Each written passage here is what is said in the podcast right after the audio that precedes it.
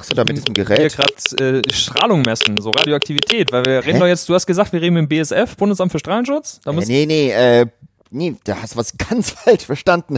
Äh, das heißt, wir reden heute über mit den Kollegen von ähm, Bundesverband Filmschnitteditoren. Ach so. Ganz was Äh, anderes. ich habe mich schon gewundert, weil ich dachte jetzt, also mit Film hat das ja auch nicht, okay, gut, dann habe äh, da musst du mir mal Ja, ja, jetzt, was, also- worum wird's da gehen, was geht da? Also wir reden da mit zwei Editorenkollegen, äh, die im Vorstand sind von äh, dem Bundesverband. Mhm. Ähm, dem Alexander Berner, den, den kennst du doch. Mit dem haben ah, wir ja, letzte erst, Folge, ja, ja, genau. letzte Folge, stimmt. mit dem haben wir auch schon gesprochen. Könnt ihr euch gerne nochmal anhören, ja? Ja, und der andere, der Stefan Essel, der ja so Filme geschnitten hat äh, wie Der Wichser und äh, Otto-Filme. Ah, okay. Also Otto's Eleven, ja. wie der hieß. Ah, okay, ja, okay. Und, äh, und die, wa- was machen die da jetzt so dann? Also die reden mit uns über die Arbeit des Verbandes, Okay. äh, des, des Schnittverbandes. Ähm, und ja, die reden einfach darüber, wie, was sie genau machen. Und Ja, aber ich bin doch jetzt gar kein Schneider. Ist das also. es ist auch trotzdem für Leute außerhalb äh, des Schneideplatzes interessant. Okay, ja gut, dann bin ich mal gespannt. Äh, dann gucken wir doch mal, was die uns gleich so Schönes erzählen. Ja. Gut.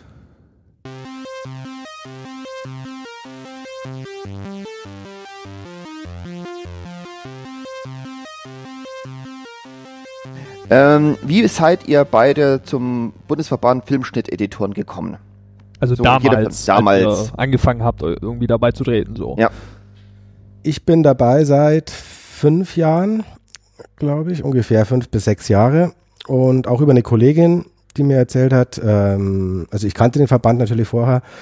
Und die hat mich quasi reingebracht, eine gute Editorenkollegin. Und ähm, genau, das war so der Anfang. Da habe ich mir das Ganze mal angeschaut ähm, und war mir auch nicht sicher, was, was passiert da, was geht da so vor. Dann gibt's in, in jeden Städten haben wir quasi einzelne Showfixe, wo dann die ganzen Mitglieder auch da sind. Oder zumindest viele davon. Und ja, und dann ist man natürlich hängen geblieben. Also, und also hat angefangen bei Film Plus, muss ich dazu sagen, genau. Ich war auf dem Film Plus Festival, das ist dieses Schnittfestival, und da wurde ich angesprochen. Und, und was hat dich dann überzeugt? Warum hast du gesagt, ja, das klingt ja super? Das war die Solidarität, muss ich sagen, zwischen uns Mitgliedern auch. Dass man sich gegenseitig austauscht. Und das war am Anfang noch nicht so stark, finde ich. Es hat sich, ist mehr gewachsen. Und das war dann auch der Grund, warum wir uns auch einen Vorstand haben wählen lassen oder überhaupt mal aufstellen lassen. Gewählt wurden wir Ja. dann, das weiß man ja vorher nicht. Und dass man ja auch was bewegen kann. Und der Verband ist irrsinnig gewachsen. Wir haben eine festangestellte Geschäftsführung zum Beispiel, mit der man wirklich wahnsinnig viel erreichen kann und die auch ein ganz tolles Standing hat in der Branche allgemein, auch den anderen Verbänden gegenüber und die macht eine ganz tolle Arbeit. Und mit so einer Frau an der Front kann man ja sagen, ähm, macht dann auch die Vorstandarbeit wahnsinnig Spaß, wenn man wirklich, wir haben jetzt so viele Steine ins Rollen gebracht und Okay. Ähm, so bist du jetzt in den Verband gekommen. Wie schaut's bei dir aus, Alexander? Bei mir war es eine ein bisschen andere Geschichte, weil ich ja eigentlich in der Zeit auch gar nicht so viel in Deutschland gearbeitet habe, also mehr war im das? Ausland. ungefähr? Ähm, das war eigentlich erst vor zweieinhalb Jahren. Ach so, Also okay. sehr, sehr kurzfristig. Ähm, die Geschichte bei mir war, ich kam zurück aus England und Amerika und habe also einfach diese vielen Eindrücke von starken Verbänden gehabt und muss gestehen, ich bin mit großen Vorurteilen dem deutschen Verband begegnet oder sogar so große Vorurteile, dass ich eigentlich vorhatte, einen eigenen aufzumachen. Okay. Also ich dachte, ah, hier muss man mal so ein richtig sowas wie die ACE oder sowas aufbauen. Und, da, da, da. Und äh, meine ganzen Vorurteile, mit meinen ganzen Vorurteilen unterm Arm bin ich dann zu einigen Kollegen gegangen und habe gesagt, komm, hast du nicht Lust mitzumachen und hast du nicht Lust mitzumachen? Unter anderem auch an Hans-Jörg Weißbrich, der dann aber sehr schlau zu mir sagte, Alex, ist alles Quatsch. Und wir haben dann lang geredet und meinte auch, du, das sind vielleicht Vorurteile, die du hast, guck dir das doch alles mal an und, und, und, und, und entscheide dann, ob man nicht vielleicht überlegt, an dem Verband die Einflüsse einzubringen, die man denkt, das wichtig sind. Und dann habe ich ähm, angefangen, als ich in der Zeit lang in Berlin gearbeitet habe, mich mit verschiedenen Mitgliedern, die ich gar nicht kannte, aber vom Verband zu treffen und mit denen zu sprechen. Und daraus entwickelte sich dann doch sehr schnell die Idee zu sagen, der Verband ist eigentlich schon da, die Strukturen sind da, alles ist da. Er ist einfach nicht präsent genug. Das war, was mir als erstes aufgefallen ist. Er ist nicht präsent genug, er ist nicht selbstbewusst genug. Ich dachte eigentlich, dass ich habe mir immer vorgestellt, dass das ein sehr bewusster Verband und Verein sein muss. Ja, und dann haben wir viel diskutiert und äh, daraus wurde immer mehr eine Gruppe an Leuten, von denen aber viele, oder eigentlich sogar auch, äh, ja, viele im Verband waren. Und diese ganzen Diskussionen führten dann über kurz oder lang dazu, dass ich mich entschlossen habe, auch ein Mitglied zu werden. Aber eben mit der großen Prämisse, Dinge zu ändern. Unter anderem eine der wichtigsten Dinge mir persönlich und die sich dann auch in dieser Gruppe auch sehr stark entwickelt hat, war eben die Geschäftsführung. Okay. Das heißt, wir haben gesagt, wir brauchen jemanden, der äh, fünf Tage die Woche Zeit hat, sich um unsere Belange hier zu kümmern. Und äh, das haben wir dann auch äh, ziemlich schnell umgesetzt gekriegt, weil wir einfach viele waren. Die Gruppe wuchs und wuchs und wuchs. Und dann ähm, plötzlich war der Tag der Entscheidung, wer will das, wer will das nicht. Und zack, bumm, hatten wir genügend Stimmen, das zu machen und haben das eben dann auch umgesetzt. Und natürlich war dann die Konsequenz zu sagen, ähm, wenn man sich schon so stark einbringen will und so, so viel auch den Mitgliedern abfordert, weil das ist natürlich für die Mitglieder auch ein Riesenschritt gewesen, zu sagen, wir nehmen eine voll angestellte Geschäftsführung, dann muss man sich auch hinstellen und Arbeit im Verband leisten. Und daraus entstand dann die Idee zu sagen, okay, dann probiere ich es doch mal auch als Vorstand. Ja, cool. Äh, dann müssen wir mal vielleicht kurz, bevor wir nochmal auf die Vorstandsgeschichte eingehen und so, mal nochmal zurückgehen. So, ihr seid beigetreten, das heißt, es gab Dinge, die euch überzeugt haben. Was ist es denn, was der BSF macht? Ja, also wofür steht der generell und was für für euch dann auch so ein bisschen der Grund? Du hast jetzt gesagt, die Solidarität auch so ein bisschen, aber was an sich, wo ihr gesagt habt, naja, das ist ja trotzdem allem das, was wir so brauchen. Da muss man eben die Zeit bevor und im Endeffekt nach Okay, dann machen wir mal bevor. Dann machen wir da jetzt, reingekommen was es damals war. Also was mir sehr schnell aufgefallen ist, was Stefan eben schon angesprochen hat, da ist eben eine große Solidarität und dass eigentlich ein Haufen toller Kollegen bereits dort vereint waren und zusammensaßen und auch vielleicht nicht ganz glücklich waren mit dem, wie der Verband sie repräsentierte, aber auch eben anderes Selbstverständnis hatten. Und das war total gut, dass ich mit meiner Frechheit von außen da reinkommen konnte und das auch ein bisschen betätigen. Aber ich fand eben ganz wichtig, dass dort eine, eine, einfach tolle Kollegen waren, die sehr kollegial waren, die sehr gut miteinander umgegangen sind, die auch sehr viel eigentlich Energie hatten und machen wollten, bewegen wollten. Ähm, der Verband wurde 1984 gegründet, wie ich das so gesehen habe. Ähm, wisst ihr, wie so damals die Anfangszeit war? Habt ihr da irgendwelche Informationen? Sehr wenig, muss ich gestehen. Also es war eine, daher auch der Name, es waren hauptsächlich Filmeditoren früher. Es war mal der Ursprung, die sie den Verband gegründet haben. Ist das jetzt nicht mehr so? Ähm, Filmeditoren sind wir alle, aber aus dem Spielfilmbereich kommend hauptsächlich. Und mittlerweile decken wir Dokumentarfilm, Serien, auch Imagefilme. Wir sind ja für alle Editoren offen und wollen sie auch, ähm, dass sie alle auch kommen, weil wir alle auch den gleichen Beruf machen und Filmeditor ist quasi auch nur der Berufsbezeichnung für alles, auch Musikvideos ist Mhm. egal, was man Ist, schneidet. gilt es auch, es gibt ja auch Assistenten oft, gilt es auch dafür? Genau, Assistenten okay. haben wir auch im Verband, ähm, einige. Genau. Okay, also sprich Filmschnitt und Filmassistenten, das sind so eure, eure Zielgruppe. Damals waren auch ähm, Toneditoren dabei, aber die haben sich irgendwann abgelöst, Ah ja, weil die okay. einfach ein anderes. Also ich weiß nicht viel aus dieser Zeit von Anno dazu mal. Ich weiß nur, dass solange ich hier in Deutschland noch gearbeitet hatte, der Verband erstens mal einen elit sehr elitären Ruf hatte. Mhm. Das heißt, da musste schon Ui oder Hui sein. Der hängt ihm auch leider Das heute war sehr noch ein bisschen wichtig. nach. Ah, okay. Hängt ihm wahrscheinlich auch heute noch Ja. ein bisschen nach. Mhm. Das habe ich auch so das Gefühl gehabt. Ja. aber eben auch nicht wirklich was erreicht. Also das Wichtige ist ja, dass so ein Verband, weil dadurch, dass wir keine wirkliche Gewerkschaftsstruktur in Deutschland haben, ist die Verantwortung so eines Verbandes eben nicht nur darauf beschränkt, ein Club äh, zu sein, der eben elitär ist. Sagen wir mal, wer wie die ACE, die wirklich ein elitärer Club Was, ist. was ist denn die ACI? Du hast jetzt schon. American Cinema Editors. Okay, ist das die BSF für Amerika oder? Nein, das ist, ich würde sagen, von der Struktur her völlig anders. Da Mitglied zu werden ist wahnsinnig schwer. okay. Das ist wie so ein Ritterschlag. Du brauchst mehrere Leute, Ah. die dich empfehlen und Okay. das ist, ist auch äh, von, von den Verbandskosten her, glaube ich, nochmal weitaus höher als wir, aber die haben auch ein eigenes Gebäude, die haben eine eigene Zeitung.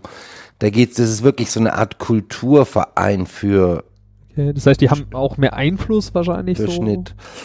Die haben auch wahrscheinlich mehr Einfluss, gehe ich jetzt mal von aus. Ich muss sagen, ich bin dort kein Mitglied, deswegen weiß ich es nicht. Aber doch, was man mitbekommt, es ist einfach mehr ein Kulturverein, der sozusagen die Kultur des Editors und im Speziellen der, der, der, der Spielfilmeditoren äh, fördert. Und hier brauchen wir eigentlich eher, brauchten wir eher eine Gemeinschaft aus Menschen, die unseren Beruf überhaupt wieder weil der hat einfach in den, in, sag ich mal, in, seit den 60ern, 70er Jahren, wir, ab den 60er, 70er Jahren, doch sehr an seinem Renommee verloren gehabt und auch durch die, Wandlung zum Digitalen sehr verloren gehabt. Und wir brauchen hier wieder eine Art Wachrüttelorganisation, die sich mit den Belangen der Editoren auf allen Ebenen, aber auch mit dem Stand unseres Berufes auseinandersetzt und den vor allen Dingen auch präsent macht und für die Rechte und Ideen etc. einsteht. Könnt ihr mal so einige Sachen, Punkte mal aufzählen, die ihr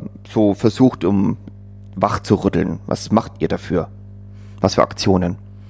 Ja, also mir fällt jetzt gerade ein spontan ein, das ist so, das ist dieses Status, ähm, Statusfeststellungsverfahren, was jeder Freiberufliche immer wieder ausfüllen muss und sehr nervenaufreibend ist, weil der Editor nicht allgemein anerkannt ist und an solchen Fronten wird gekämpft, dass Also das einfach das heißt, jeder kann sich Editor nennen praktisch. Und das ist dann so. Nee, das ist einfach vom Finanzamt nicht wirklich festgelegt. Ach so, okay. Der, der Status, dass du ähm, äh, frei, als Freiberufler, okay, verstehe. genau, und diesen Status mit der Rentenversicherung quasi, dass du da freigestellt bist, wenn du das als selbstständiger Künstler machst. KSK ist in ganz vielen Ecken, Künstlersozialkasse. das ist die Künstlersozialkasse, genau, dass du auch als Editor angenommen wirst zum Beispiel. Und das sind viele kleine Baustellen, wo wir gerade dran sind, mit Pro7 Wiederholungshonorar zum Beispiel, solche Geschichten, wo es Das sind aber schon unsere großen das sind die Baustellen. großen Sag mal, Baustellen. Das Okay. ist, Wenn man das so probiert, so als, als eine Art Pyramide zu sehen, dann geht es erstmal damit los, dass man ähm, sich politisch eben engagieren muss. Man muss politisch diesem Beruf wieder eine Wertigkeit geben. Der Schnittmeister wurde irgendwann abgeschafft, ich glaube in den frühen 70er Jahren, aufgrund der Tatsache, dass äh, der Autorenfilm auch frei arbeiten wollte. Das heißt, viele Regisseure wollten selber Hand anlegen und schneiden. Und ähm, irgendwann im Zuge des Ganzen ist dieser Beruf, hat der Beruf sozusagen seinen Meistercredit verloren. Also- Aber ja, entschuldige. Ich wollte mal äh, zwischenfragen. Schnittmeister hieß wirklich, es war eine Art Meisterberuf Richtig. und man musste wirklich eine Prüfung ablegen, sonst durfte man keine Finger anlegen an Celluloid. Nein, vor allem, das ist eher der kleinere Punkt der ganzen Geschichte. Das war ein Meisterberuf, das heißt, du bist von der Industrie- und Handelskammer abgenommen worden. Und du hattest dann aber auch den riesen Vorteil, dass du zum Beispiel Förderungen für deine Auszubildenden bekommen hast. Das heißt, die Ah, konnten in die okay. Berufsschule gehen, du konntest richtige Auszubildendenförderungen kriegen, etc. pp. Das ist alles verloren gegangen an einem gewissen Okay. Punkt. Das heißt, der Meisterberuf des Schnitterers sozusagen ist fallen gelassen worden. Ich weiß nicht mehr genau in welchem Jahr das war. Ich meine, weiß, dass mein Vater noch einen Vertrag aus dem Jahr 1968 und 69 hatte, wo er noch als Schnittmeister betitelt wurde. Ah, okay. Aber später wurde das dann äh, fallen gelassen. Okay. Und äh, aber zurück zu den Aufgaben, also die Aufgaben, die wir alle betreuen. Das, ich möchte es ein bisschen größer ausführen, weil es ist groß und klein. Also es ist nicht eine Front, an der wir kämpfen, sondern wir kämpfen an vielen. Da ist eben einmal, wie gesagt, die, die sozialpolitische Front. Das heißt, da geht es um die KSK, da geht es um Rentenversicherungen, da geht es um äh, Tarife, da geht es um all diese Dinge. Die, da muss ja ein Vertreter da sein. Und wer vertritt uns? Eigentlich sozusagen als Vertreter der Editoren gibt es nur einen Vertreter, das ist der BFS. Es gibt sonst keinen Vertreter. Verdi ist zwar die Gewerkschaft für die Filmschaffenden als allgemeine, aber da sind wir unter ferner Liefen mit vielen anderen. Also brauchen wir diesen Interessenverband, der uns auf dieser sozialpolitischen Seite ähm, vertritt. Dann machen wir aber auch viel ähm, mittlerweile wirklich, wie nennt man das, Marketingaufgaben. Also wir versuchen erstmal diesen Beruf Filmeditor wieder präsent zu machen. Das heißt, wir sind auch so frech und rufen Zeitungen an, rufen ähm, verschiedene äh, Printmedien oder auch Internetmedien an und sagen, hört mal, oder Filmfestivals und sagen, hallo, da wird die Regie benannt, da wird der Kamera benannt, da wird die Musik benannt und fehlt da nicht irgendwas? Ja, wer schneidet das Ganze oder so? Ja, Ja. Richtig, so. also da auch Mhm. da rufen wir an und schütteln die wach und sagen, hey, da gibt's irgendwas, da da da, ähm, da vergesst ihr was, das muss wieder, es muss wieder in den Vordergrund rücken. Ich glaube, unser Beruf hat viel ähm, verloren an Renommee, aber auch wirklich an an dem Wissen der Leute um uns herum, was das eigentlich für eine Bedeutung hat, das zusammenzufügen. Aber es passiert auch, finde ich, einiges. Wenn man so den letzten, den letzten deutschen Filmpreis sich anschaut, ist mit Monika Schindler als Ehrenpreisträgerin eine wahnsinnig bekannte und gute Editorin ähm, gewählt worden und das merkt man, der Schnitt kommt wieder zurück. Ja, das ist, das ist schön. Ähm, wie schaut's denn aus? Ich meine, wenn man so DVDs oder Blu-rays heute noch, äh, anschaut, da sind ja oft Audiokommentare drauf. Äh, versucht ja auch irgendwie Äh, meistens sind da irgendwie Schauspieler, Regisseure, wenn man, wenn man Glück hat, Kameraleute. Versucht er auch irgendwie zu sagen, ja, Editoren, die haben auch was zu sagen. Natürlich, das ist ein ganz wichtiger Punkt. Haben wir auch schon gemacht. Es gibt auch DVDs, wo Editoren mit Kameramännern zum Beispiel über den Schnitt sprechen. Okay. Äh, oder über den Film sprechen, Entschuldigung. Und dann eben beide ihre Seite der Arbeit zusammenfügen. Ja, genau, aber kurz, kurz eingeworfen, Revenant war so ein Beispiel für auch jetzt die Zuhörer, falls es die interessiert. Da war auf jeden Fall auch Editor mit, mit dem Kameramann am Schnitt. Ähm, es gibt es international, in Deutschland ist es jetzt, glaube ich, noch nicht so verbreitet. Einmal bei irgendeinem Film habe ich es gemacht, ich weiß aber jetzt ehrlich gesagt nicht mehr welcher. Ja, schade. Das hätte Ich habe auch überlegt, ich hätte jetzt Also gedacht, ich du will Die Filme, die ich alle gesehen habe, Ich weiß nicht, entweder Parfum oder Cloud Atlas war. Ich hätte Cloud Atlas Filmen. gemeint, weil, also ich habe ein Bild im Kopf, aber. Da gibt's so, ein- da gibt's so einen Audiokommentar auch mit, mit äh, Frank, dann wäre es in dem Fall ähm, Frank Riebe. Ich bin aber, und, und bei Parfum war es auch Frank Riebe. Also von daher, ich glaube, es war mit Frank. Ich erinnere mich, dass wir mal so einen lustigen Abend hatten, weil es macht ja sehr viel Spaß, sich so Ja, gegenseitig klar, die ja. Bälle zuzuwerfen. Ja. Aber genau darum geht's halt. Die, unser Beruf hat leider in unserem Land an Bedeutung verloren. Wenn man nach England geht oder Amerika, hat er eine ganz andere Bedeutung. Auch in Frankreich. Auch einen anderen Respekt, der dem Beruf gezollt wird. Und das ist ein großer Teil auch dessen, was der BFS sich ähm, auf die Fahne schreibt, zu sagen, wir müssen das jetzt mal wieder bewusst machen den Leuten. Woher meinst du, dass dieser ähm, Verlust kommt? Ich meine, es muss ja eine Ursache haben, dass es gerade so in Deutschland so ein schlechtes, ja, Ruf, Renommee oder einfach einfach nicht wahrgenommen wird. Also mein Verdacht ist, äh, ist aber wirklich mehr ein Verdacht als ein wirkliches Wissen. Aber ich habe seit, ich habe den Verdacht, es hat viel mit dem Autorenfilm zu tun gehabt. Der Autorenfilm, der sich so in den End 60ern, 70ern, auch noch bis in die frühen 80er äh, sehr stark etabliert hat, die auch wahnsinnig tolle Filme hervorgebracht haben und nicht nur in Deutschland, sondern in Frankreich, Amerika und England genauso. Ähm, hat aber dazu geführt, dass natürlich viele Editoren, äh, viele Regisseure ihre Filme einfach selber schneiden wollten, beziehungsweise so einen überdimensionalen kreativen, oder wie sagt man, einen solchen kreativen Schirm über jedes Projekt gesetzt haben, dass ähm, der Raum immer kleiner wurde. Und natürlich ist es weitaus einfacher, ein Steenbeck oder äh, gerade heutzutage in Avid oder äh, sonst irgendwelche Projekt, äh, computergestützten Schnittsysteme zu benutzen. Es ist einfach nicht so wahnsinnig schwer, unseren Beruf zu tun. Okay. Und das heißt, der wurde einfach. Vom Technischen her. Ja, ja, vom Te sagen, natürlich, klingt vom Technischen her. würdest du deinen eigenen Beruf so runter. Nein, im Gegenteil, im Gegenteil. Ich will das, ich will das, ich bin ja noch nicht am Ende. Ich sage einfach, das war der Einfluss. Ich glaube, das war die, die, der Anfang. Und natürlich äh, ist der Schnitt auch etwas, was unheimlich leicht kann jeder behaupten, er versteht das, er kennt das, er weiß, wie es geht. Das ist auch nichts, was jetzt aus dem Teufelswerk kommt. Die Frage ist, wieso gibt es Editoren, die so weltberühmt sind? Warum gibt es Editoren, die dauernd auf der Welle des Erfolgs schwimmen oder beziehungsweise aus wirklich ähm, jedem Film etwas rausholen können. Und da beginnt unsere Arbeit. Unsere Arbeit, finde ich ja grundsätzlich, beginnt nicht damit, eine Technik aufzubauen oder eine Technik zu beherrschen. Das ist eine schöne Seite unseres Berufes, die ich auch sehr liebe. Also ich habe es geliebt, im Steenberg zu hocken und zu schneiden.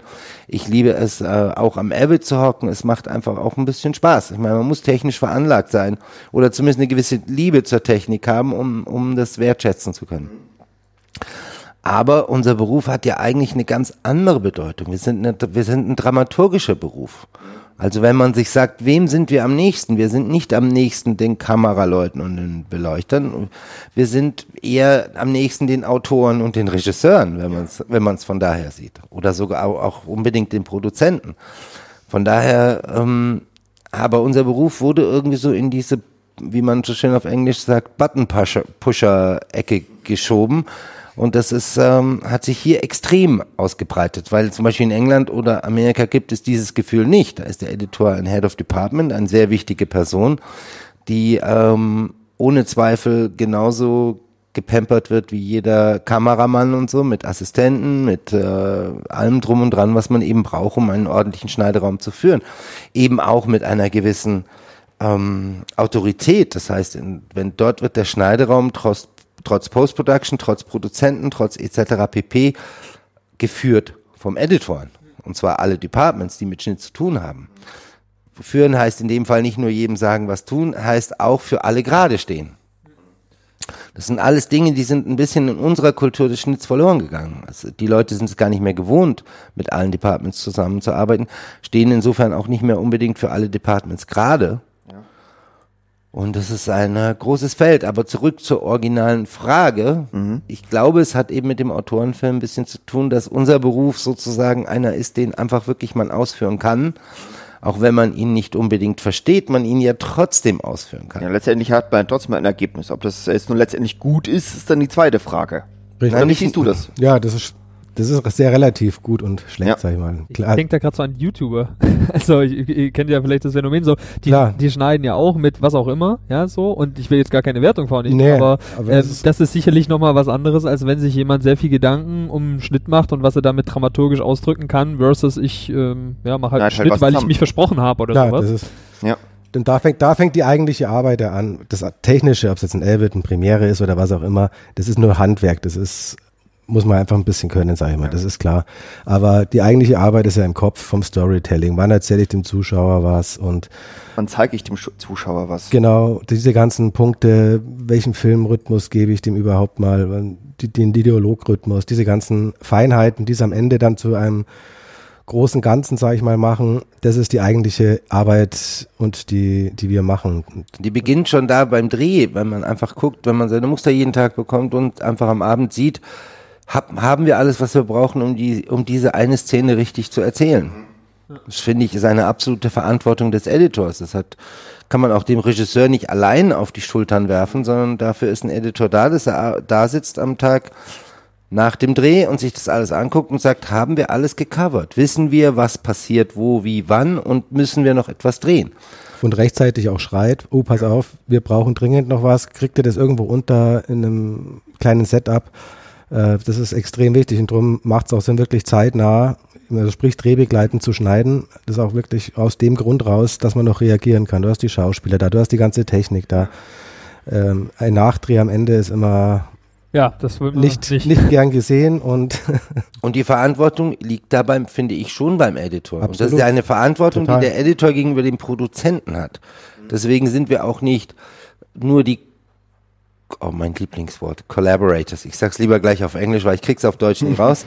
ähm, ähm, der Regisseure, sondern wir sind auch einfach dafür verantwortlich, dass die Geschichte ordentlich erzählt wird.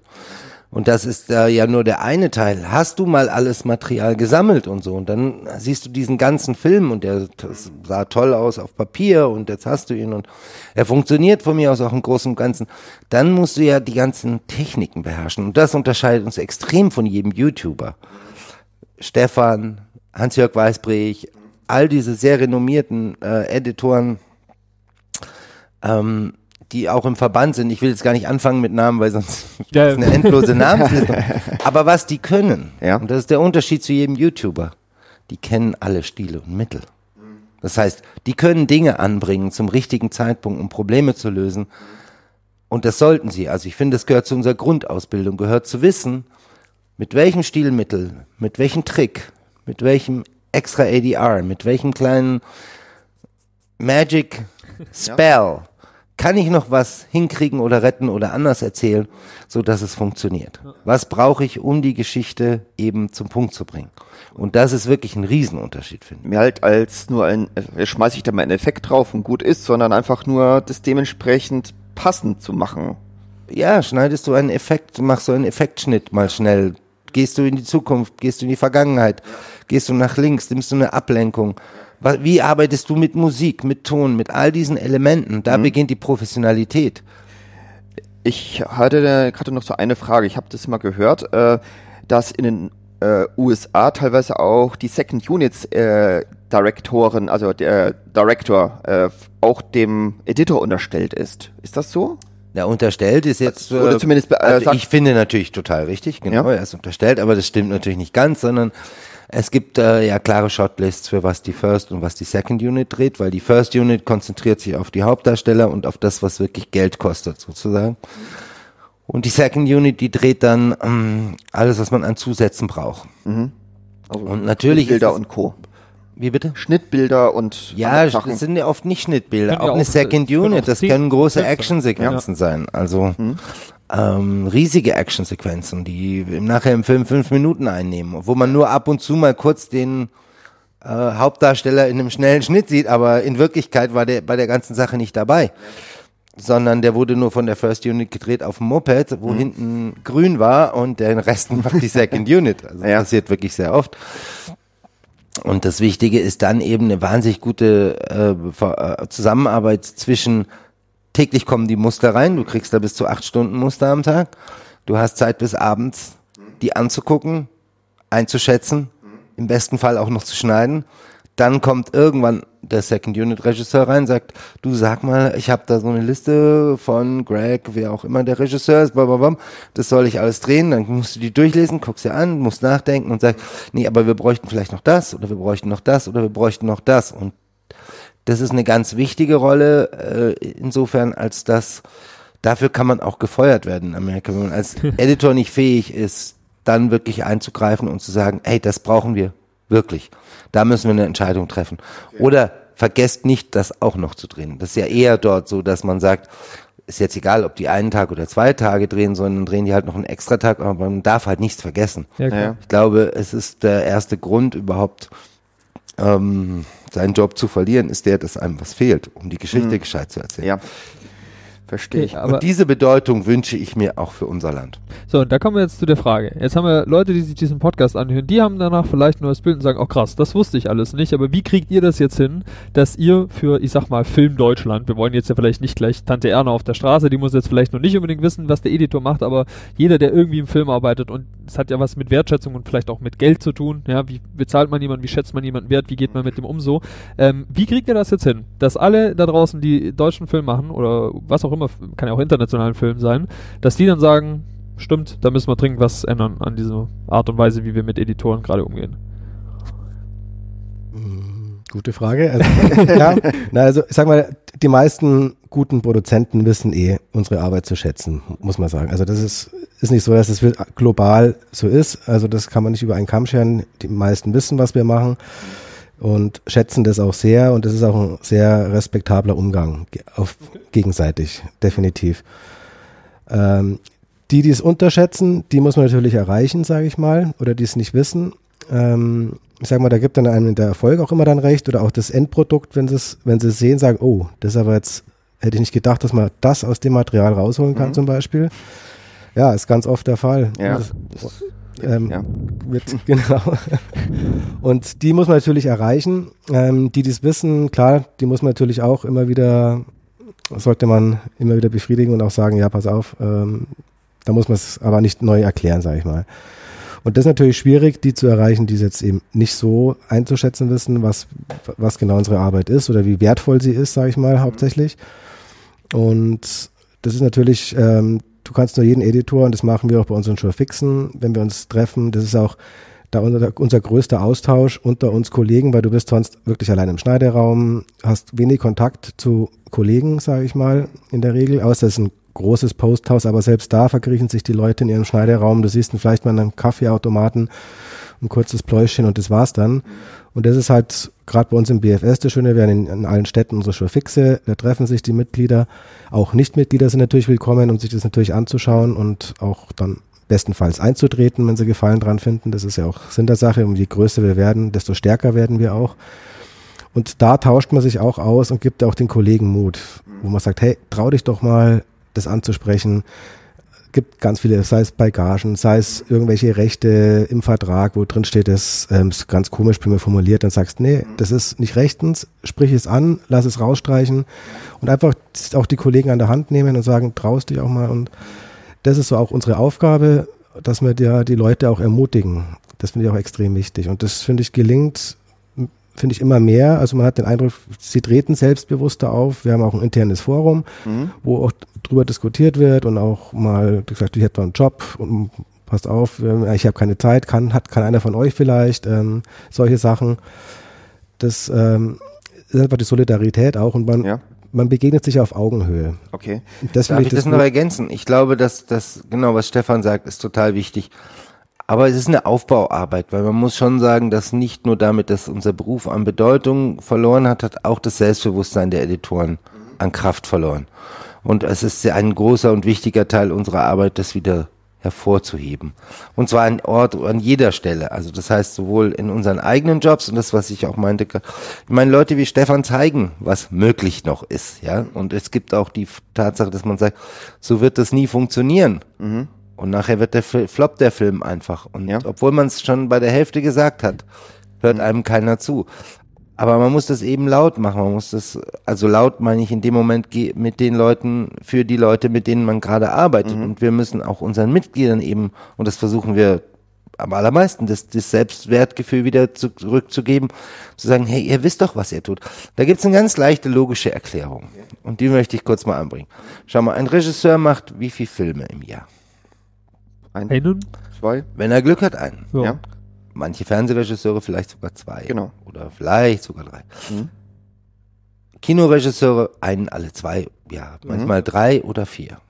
Ein Kameramann macht im Jahr wie viele Filme? Zwei vielleicht. Ja, Ja. Drei, drei. vier, Ja. weil ein Ja. Kameramann hat eine sehr begrenzte Zeit zu arbeiten. Auch ein Editor hat eine sehr begrenzte Zeit. Das heißt, wir arbeiten nicht nur an viel mehr Filmen Mhm. als die meisten Leute, mit denen wir zusammenarbeiten. Manchmal auch Produzenten, wenn sie, wenn es kleinere Produzenten sind, die noch nicht so viel gemacht haben, da holst du natürlich schnell auf. Manchmal überrascht, äh, wie viele Credits manche Leute schon haben. Ich weiß gar nicht, wie viele du hast, aber es ist unglaublich. Nicht gezählt. Äh, zack, zack, zack. Das ist Erfahrung. Ja. Und vor allen Dingen auch mit unterschiedlichen Regisseuren, unterschiedlichen Produktionen, unterschiedlichen Themen. Sprich, da hast du die Comedy, da hast du den Actionfilm, da hast du den Thriller, da hast du das. Dieser Erfahrungsschatz ist unser Potenzial. Der ist Dazu die unbezahlbar. vorher angesprochenen Tools, dass wir Bescheid wissen über das, was wir machen. Das heißt, wir haben so viel uns hoffentlich selber weitergebildet und sind uns auch dies, einfach dieser Macht bewusst, sind auch bereit, diese Macht anzuwenden. Es gibt ja nichts Schlimmeres wie Editoren, die sagen, ich habe einen Stil. Ja. Ich meine, wir haben unseren Stil, ohne Zweifel, aber es ist über sich selber zu sagen, wäre eigentlich schon eine Einschränkung meiner Arbeitsfähigkeit. Weil eigentlich habe ich im besten Fall den Stil aus dem Material, so wie es kommt, was eine völlig eigene Fo- Form von Bearbeitung braucht, alles reinzutun, um dieses Material zum Arbeiten zu bringen. Mein Stil kann da wie eine Art Schleife drüber sein oder wie ein Farbton, Olivgrün oder was auch immer. Aber es darf nicht mich daran hindern, aus dem Material das Beste herauszuholen. Also wir sehen anhand des Erfahrungswertes allein schon deswegen haben wir eben viel auch zu bieten und das vergessen wir immer wieder. Wir tun immer wieder so als, also mir fällt es besonders eben hier auf, dass viele Kollegen vergessen, was sie eigentlich für ein Potenzial im Rücken haben. Was sie eigentlich die ganze Zeit leisten und wie viele Einflüsse sie verarbeiten, wie viel sie lernen, machen und tun und dann plötzlich davor stehen und jedes Mal denken, ein Regisseur, der gerade seinen ersten oder zweiten oder vielleicht zehnten Film macht, dass man den nicht beraten kann. Also die einzige Art, wieso man ihn nicht beraten kann, ist, wenn er beratungsresistent ist. Aber grundsätzlich sind wir doch eigentlich seine besten Collaborators, Ja. um mein Stolperwort auszulassen, um zu sagen, hey, wir können daraus wirklich was machen oder wir können etwas entwickeln. Ähm, äh, allgemein so Kooperationen, aber wie schaut's mit anderen Verbänden aus? Es gibt ja auch noch diesen äh, äh, Dachverband der Filmschaffenden. Aus dem sind wir ja ausgetreten. Ja, Genau. ja, warum? Warum? Ähm, die, sagen wir, die Grundinteressen des, oder die Grundidee der Filmschaffenden, also quasi auch wirklich mal gewerkschaftlich tätig Mhm. zu sein und Also tarif kurz- oder tariffähig zu sein, Das sag ich heißt mal. Filmschaffende e.V., glaube ich, oder? Genau, ja. Ja. Genau. Das Ziele sind immer weiter, weiterer Ferne gerückt, muss man nach unserem, genau, nach unserem Bekenntnis einmal. Und da haben wir uns dann dafür entschlossen, ähm, wir haben auch jedes Mal bezahlt dafür jedes Jahr und es sind ein paar Sachen nicht so toll gelaufen. Das war dann der Grund, wo wir gesagt haben, lasst uns aussteigen. Das ist dieses ursprüngliche Ziel wird nie mehr erreicht in diesem Zusammenschluss. Mhm. Das muss man sagen. Ähm, das ist unsere Feststellung gewesen. Und das war der Grund, warum wir uns davon getrennt haben. Okay, wann war das?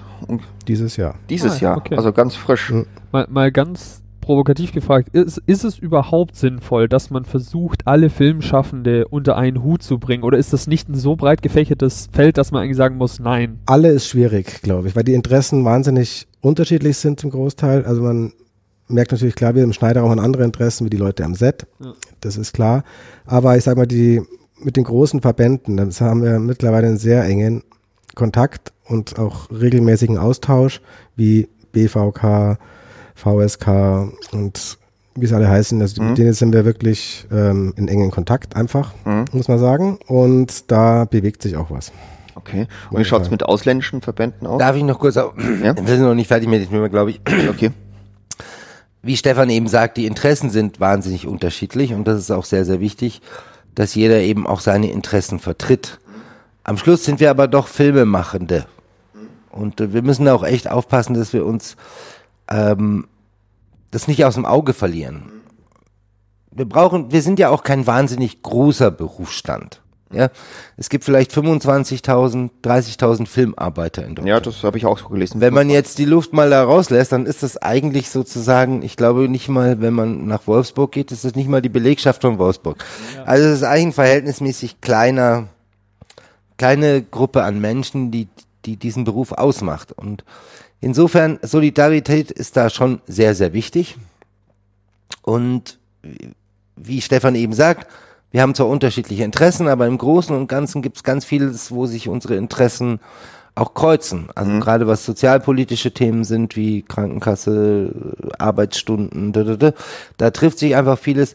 In manchen sind wir extrem privilegiert, weil wir eben auch Post-Production sind. Das heißt, wir haben zum Beispiel mit den Arbeitsstunden jetzt nicht unbedingt so ein Problem. Ähm, aber es geht ja darum, um das Filmemachen auch in Deutschland möglich zu machen und eben da zusammenzuhalten, weil wir nicht so viele sind. Das heißt, wenn im, Ideal, im idealen Fall würden die 25.000 Filmarbeiter, die ebenso verschwindend klein sind, dass sie in Wolfsburg wahrscheinlich in eine Grube passen, ähm, müssen halt zusammenhalten, um etwas zu erreichen, weil wir sind schon ein manipulatives Volk. Also es ist jetzt nicht so, dass die Entwicklungen in der Filmbranche über die letzten ja, 30 Jahre so toll wären. Also vieles ist eigentlich, wir haben viel verloren. Gegenteil, ja. Ja. Und, und zwar in allen Berufen. Was, was, ist- was wurde, was ist verloren gegangen? Wo's Zum über den Beispiel Gagen glaube ich, die, ja, ich glaube einfach die Kaufkraft des, des Ja. also ich glaube die Gage in D-Mark, die mein Vater in den 80ern verdient hat, schlägt mein Gehalt heute. Also jetzt umgerechnet in Richtig. Äh, ja, hm, ja, okay. umgerechnet. Und äh, ich glaube, das schlägt das Gehalt vieler äh, Kollegen, wo, ein, wo man wirklich sagen muss, die haben heute ähm, nicht mal die Gehälter, die es früher in D-Mark gab. Aber Frage in Euro. Und man muss wirklich auch einfach sich eingestehen, der Euro ist ähm, heute nicht mehr die D-Mark wert. Und auf der anderen Seite muss man noch etwas sehen. Unsere Branche ist auch immer mehr in diese, wie nennt man das, äh, Eigenständigkeit gegangen. Immer mehr ist der, ist der Arbeiter, der freie Arbeiter, so wie wir eben sind, und wir sind ja freie Arbeiter, wir sind Unternehmer. Aber das komplette unternehmerische Risiko wird eigentlich von allen Seiten auf unsere Schultern gelegt. Das heißt, uns wird gesagt, naja gut, ähm, die Fernsehfirmen bezahlen nicht mehr genügend Geld, also die Fernsehsender bezahlen nicht mehr genügend, um die Produktion zu tun. Wer trägt's? Ups. Ähm, wir haben nicht mehr genügend Zeit, das Ganze zu drehen. Wir müssen 16 Stunden am Tag drehen. Wer trägt's? Ups. Äh, wir müssen in sechs Wochen den Film fertig machen, den wir früher in zwölf Wochen. Wer trägt's? Ups. Es ist wirklich, so ist der Zustand. Und durch diese, Die Schraube ist mal, immer enger. Die Schraube wird immer enger und man muss, darf nicht vergessen, die meisten von uns beginnen als einsame Wo- Wölfe, die irgendwie unbedingt kreativ sein wollen Ja. und in die Branche reinkommen. Dann wirst du ein paar Jahre älter, dann triffst du ein Mädchen, dann plötzlich hast du Kinder, hast den ganzen Salat. Ja, und wer soll das alles bezahlen? Du kannst nicht immer auf der Basis weiterarbeiten. Ja, aber gestern hast du fein noch das und das gewollt. Und überhaupt, das ist wirklich zum Teil die Gage äh, von der Kaufkraft von 1970. Und das ist sehr erschreckend. Also ich rede jetzt nicht von privilegierten Menschen wie uns. Ich rede Ja, von denen, für die wir kämpfen, Ja. um die es uns geht. Äh, lasst mich noch das schnell zu Ende bringen. Jetzt habe ich einen Gedanken verloren. Ähm, wichtig ist, dass wir zwar für unsere eigenen Rechte kämpfen als Verband und die auch wirklich durchsetzen.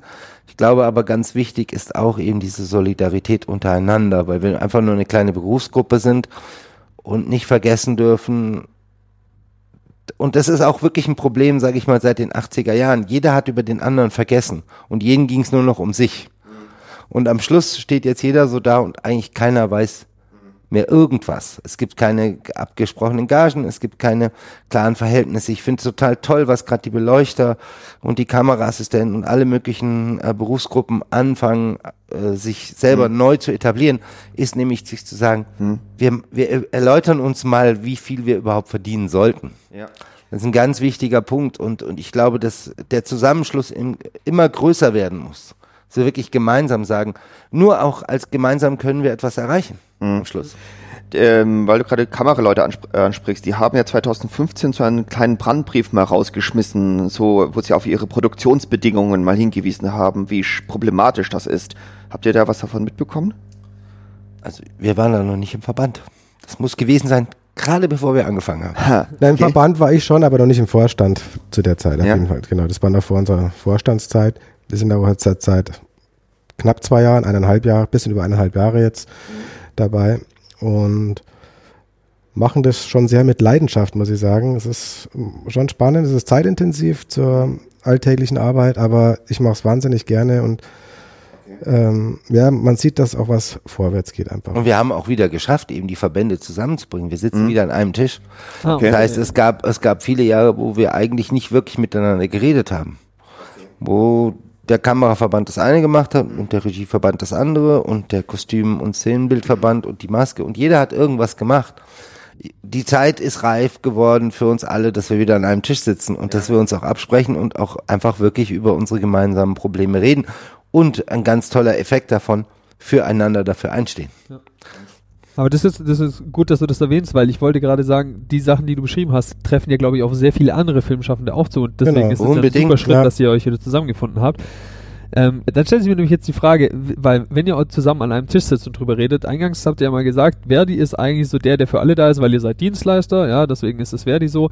Ähm, warum ist es dann eigentlich nicht, also vielleicht ist es das ja auch, aber ich unterstelle jetzt mal, dass ihr ja, dadurch, dass ihr ein eigener Verband seid, nicht sagt, Verdi reicht aus, ja, sonst gäbe es euch ja nicht. Ähm, äh, wie steht ihr zu Verdi? Ähm, sagt ihr, die sind ganz gut, wir sind die Ergänzung oder wie ist da so die, die Haltung dazu? Also grundsätzlich ist Verdi sehr gut. Das ist ein wichtiger, wichtige äh, Gewerkschaft, die wichtigste, also auch für uns. Wir sind ja auch Kooperationspartner von Verdi und wir glauben auch an Verdi, weil ich meine, desto stärker ist die zweitstärkste Gewerkschaft in Deutschland und von daher wirklich eine Kraft, etwas zu bewegen. Ähm, für uns als Verband, wir sind eine, ein Kooperationspartner von Verdi. Ähm, Verdi ist jetzt nicht, sag ich mal, ist, es gibt zwar Verdi, es gibt Verdi-Mitglieder aus allen, wie sagt man, Sparten. ähm, Sparten Ja. Hm? unseres Berufs. Also es gibt Kameramänner, die sind bei Verdi, es gibt Ding, äh, es gibt äh, Kostümleute, es gibt also wirklich alle, Tonleute. Wir sind mehr ein Kooperationspartner. Es gibt auch Editoren, die die die äh, bei Verdi Die sind. direkt bei Verdi sind, nicht im BFS. Richtig. Hm, Okay. Aber das Moment heißt das, jeder, der bei euch ist, ist auch bei Verdi? Weil du das gerade so Nein, nicht, ne? Das ist nicht okay. so, auf gar keinen Fall. Äh, das Problem ist, glaube ich, eher, dass Verdi eben 25.000 äh, Leute vertritt und davon bestimmt, lass mich lügen, 40 Berufsgruppen Ja. insgesamt. Und das ist natürlich ein, ein, ein irrsinniger Aufwand für Verdi. Und, und wir müssen Verdi da total unterstützen. Und das sehen wir auch als Verband so. Wir versuchen Verdi zu unterstützen, indem wir für unsere Berufsgruppe, aber auch eben als Verbände insgesamt Forderungen ihnen nahebringen, die, glaube ich, alle nach vorne bringen. Also die wirklich, die allen helfen. Also für uns als Verband und ich glaube auch für die anderen Verbände, das sie, ah, das zeigt sich auch gerade an diesem wunderbaren Aktion, äh, Verbände pro Tarif. Ich weiß nicht, ob ihr das mitbekommen habt. Das ist eine Aktion, wo sich also mit sozusagen Beginn der Tarifverhandlungen haben sich vier oder fünf, äh, vier große Verbände hinter Verdi gestellt, um zu zeigen, guckt mal, wir stehen hinter euch. Und diese Okay. Aktion heißt Verbände pro Tarif. Mhm. Da gehört der Kameraverband dazu, da gehört äh, Maske, Szenenbild, Kostüm, wir. Sind also einige Verbände, die auch sozusagen einfach zeigen wollen, guck mal, wir wollen das jetzt mit euch machen.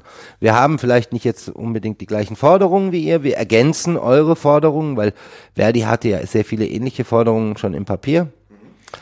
Aber wichtig ist eben jetzt, äh, glaube ich, für alle, dass, dass wir dieses Zusammenhaltsgefühl stärken und dass wir vor allen Dingen eben auch, dass, dass wir Verdi stärken, das durchzusetzen, aber es gibt halt ganz große Dinge, die durchgesetzt werden müssen. Es gibt einfach Missstände, sage ich mal, in dem Tarifvertrag auch. Der Tarifvertrag hat ein Riesenproblem. Es ist ein Tarifvertrag für 25.000 Mitarbeiter, der aber nicht allgemein gültig ist.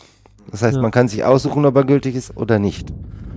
Das heißt, man ist entweder tarifgebunden oder nicht. Das ist ein, ein, ein Zustand, der ist eigentlich kein Status quo. Wir brauchen Status quo. Der ist eigentlich, eigentlich nicht tragbar. Er ist nicht tragbar. Wir müssen das ändern und das ist eine ganz, ganz wichtige Forderung, die wir als BFS schon vorne weggestellt haben, die aber auch die anderen Verbände ganz weit vorne haben, weil für sie ist es wichtig, mal zu wissen, wo stehen wir eigentlich? Kann jeder mit uns jetzt, äh, es gibt Tarif, äh, es gibt Verträge von Filmschaffenden, wo am Anfang gesagt wird, der Tarifvertrag ist nicht gültig, aber plötzlich bei den entscheidenden Tar äh, Die Rosinen rauspicken. entscheidenden äh, Entsch Dingen der Tarifvertrag plötzlich vorausgestellt wird. Genau, dieses Rosinenpicken. Wie Stefan gerade sagt. Und da müssen wir einen Status quo erstellen. Und das ist eine Riesenaufgabe für Verdi, empfinde ich so. Es ist natürlich Fall. wahnsinnig schwierig, auch für den Produzentenverband und alle, aber wir brauchen diesen. Das, der Zeitpunkt ist gekommen, weil wir können uns nicht weiter in dieser Grauzone bewegen. Beziehungsweise, ich glaube, es ist auch nicht nötig. Ähm, die Filmförderungen sind aufgestockt worden. Äh, die Sender, glaube ich, sind zumindest die öffentlich-rechtlichen kooperativsbereit. Das Geld, es gibt Geld. Es ist nicht so, dass kein Geld unterwegs ist. Und es geht jetzt einfach darum, das gerecht zu verteilen. Und ich finde, wenn man schon einen Tarifvertrag hat, dieser Tarifvertrag betrifft ja eh nur einen kleinen Teil unserer ganzen Sparte, das sind nämlich Spielfilme und Dokumentarfilme, dann muss dieser Tarifvertrag auch eingehalten werden. Ja, auf jeden Fall. Und dann muss er für alle gültig sein, sonst so bringt's das einfach nicht. Also alle heißt auch dementsprechend der äh, äh, Editor, der irgend bei einem Imagefilm oder sowas schneidet, für ihn soll es auch gelten. Oder Musikvideo Das ist fast schon der zweite Schritt. Es geht jetzt Ja. erstmal um den ersten Schritt, das einmal zu etablieren. Das Ja. ist Dass einfach das heißt, wirklich in Stein wer in Deutschland einen geförderten, einen Okay. geförderten Ach so, okay, geförderten, Steuergeld ja. Film macht. Hm? Das heißt, das dürfen wir auch nicht vergessen. Das ist Ja. Steuergeld. Das ist Geld, was wir auch alle mitbezahlen. Ja? Wer in Deutschland einen ähm, Fernsehfilm macht, GEZ, auch von uns allen finanziert, der muss doch bitte verpflichtet sein, Tarifgagen zu bezahlen. Das kann doch nicht angehen, Mindest, das ja. Mindesttarifgagen Das zu ist, bezahlen. ja. Das kann doch nicht angehen, das kommt immer noch dazu. Diese Tarifgagen sind ja nur Mindesttarifgagen, die da festgelegt werden. Es ist ja nicht mal so, dass das, dass das ähm, ausgereizt ist in irgendeiner Form, sondern es geht darum zu sagen, wir haben einen Vertrag, dieser Vertrag muss eingehalten werden von allen Seiten und zwar im Guten wie im Schlechten. Du kannst nicht nur einen Paragraphen rausnehmen und das dürft ihr nicht vergessen, der Tarifvertrag hat ja eigentlich im Großen und Ganzen einen allerwichtigsten Sinn. Der äh, ähm, erlaubt im Endeffekt das Arbeitszeitgesetz auszudehnen, was auf 40 bis 48 Stunden irgendwo Bis 50 reguliert ist. ja. Und bei uns Also geht bei- es halt bis bis über- 50, 65. Ja, Und das ist auch wichtig für die Filmer. Ja. Es geht nicht darum, das denen wegzunehmen, den Produzenten und den Regisseuren. Es geht darum, das wahrzunehmen, aber gerecht zu verteilen. Es kann eben nicht angehen, dass dann dir die andere Hälfte der Benefits unter den Tisch fallen. Du gibst alles und du kriegst dann aber nur die Hälfte, wenn du Glück hast. Und vor allen Dingen, es ist ja auch so, dass die Gagen einfach sehr, sehr wichtig sind. Wenn man schon festlegt, dass das die Mindesttarifgagen sind, dann müssen die einfach von jedem, der Fördergeld und der Fernsehgeld bekommt, auch bezahlt werden. Weil im Endeffekt als Steuerzahler ist das ja auch wiederum unser Geld. Ja, klar.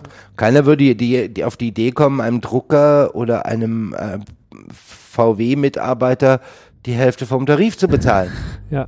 Aber in der Filmbranche ist es im Moment möglich und Entschuldigung, es wird auch dauernd angewandt. Da muss ich jetzt mal provokativ fragen. Du hast jetzt gerade den VW-Mitarbeiter angesprochen, den Drucker. Ich glaube, was, wo wir uns einig sind, ist, dass wenn das jetzt großflächig probiert äh, wäre, gerade beim VW-Werk oder sowas, dann würde es nicht lange dauern, bis da einfach die Maschinen stillstehen und die Leute da einfach streiken. Jetzt ist so ein bisschen die Frage, ist das überhaupt eine Option beim Film? Weil wir, das ist jetzt ja nicht eine Firma, wo die Leute halt streiken, sondern wir reden ja da von einzelnen Produktionen und ähm, aber ist das überhaupt eine Möglichkeit? Das ist die Aufgabe der Verbände. Wir müssen unsere Mitglieder zusammenziehen und sie dazu animieren und auch uns gegenseitig der Solidarität einfach versichern, dass wir uns aufeinander verlassen können, dass es nicht sein kann. Und es ist ja nicht so, dass die freie Branche jetzt so unendlich groß ist. Ich meine, es gibt, glaube ich, zweieinhalb bis dreieinhalbtausend Editoren und ich spreche mal nur für unseren Verband ohne, und lass die anderen außen vor. Es gibt zweieinhalb 1000 Editoren lass es sein. Davon sind 1000 eh schon weg vom Markt. Weil die irgendwo fest angestellt Also- sind, in Sendern etc. pp. Dann fallen nochmal 500 weg, die in ganz anderen Systemen fest angestellt sind. Lass es 1000 freie Editoren sein, die in Deutschland rumwetzen und versuchen täglich ihr Geld zu verdienen. Ja? Wir müssen die vereinen in unserem Verband. Das ist total wichtig, um dann wirklich gemeinsam eben Aktionen unternehmen zu können, die das unterbinden. Und ich glaube, ganz wichtig dabei ist natürlich, dass die prominenten Leute auch wirklich im Verband vertreten sind. Wir haben, glaube ich, fast alle, bis auf zwei im Verband. Die kriegen wir auch noch. Ich weiß nicht, ob wir die kriegen. Nee. Wir arbeiten schon seit Jahren an die hin. Es ist eine Frage der Solidarität. Wir dürfen einfach, wir, wir, die es immer gut hatten, wir dürfen nicht vergessen, dass es einfach ganz viele gibt, die es nicht so gut haben und die gegeneinander ausgespielt werden. Und das sehen wir zum Beispiel als, als Vorstand als unsere größte Aufgabe. Dieses Ausspielen muss aufhören. Ja, klar. Wir müssen schaffen, städteübergreifend, landübergreifend, die Leute so zu verbinden, dass das Ausspielen einfach nicht mehr stattfinden kann. Dass man sagt, Bums, wir können uns aufeinander verlassen, ich kann dich anrufen. Und was gibt es Schöneres, als in einem Verband zu sein, wo ich eine Telefonliste habe, wo ich höre, der macht, wir sind ja nicht, wir haben ja nichts gegen, ähm, wie sagt man, Competition. Sondern das Problem ist nicht, dass man sagt, es könntest du sein oder du. Ja, da ist halt der eine bessere, der andere hat gerade nicht das Glück. Oder der eine ist hipper oder so. Es geht darum, dass wir uns nicht dadurch äh, das Leben schwer machen, dass der eine sagt, ich nehme 200 am Tag und der andere sagt, ich nehme 180 und dann kriegt der für 180 den Job.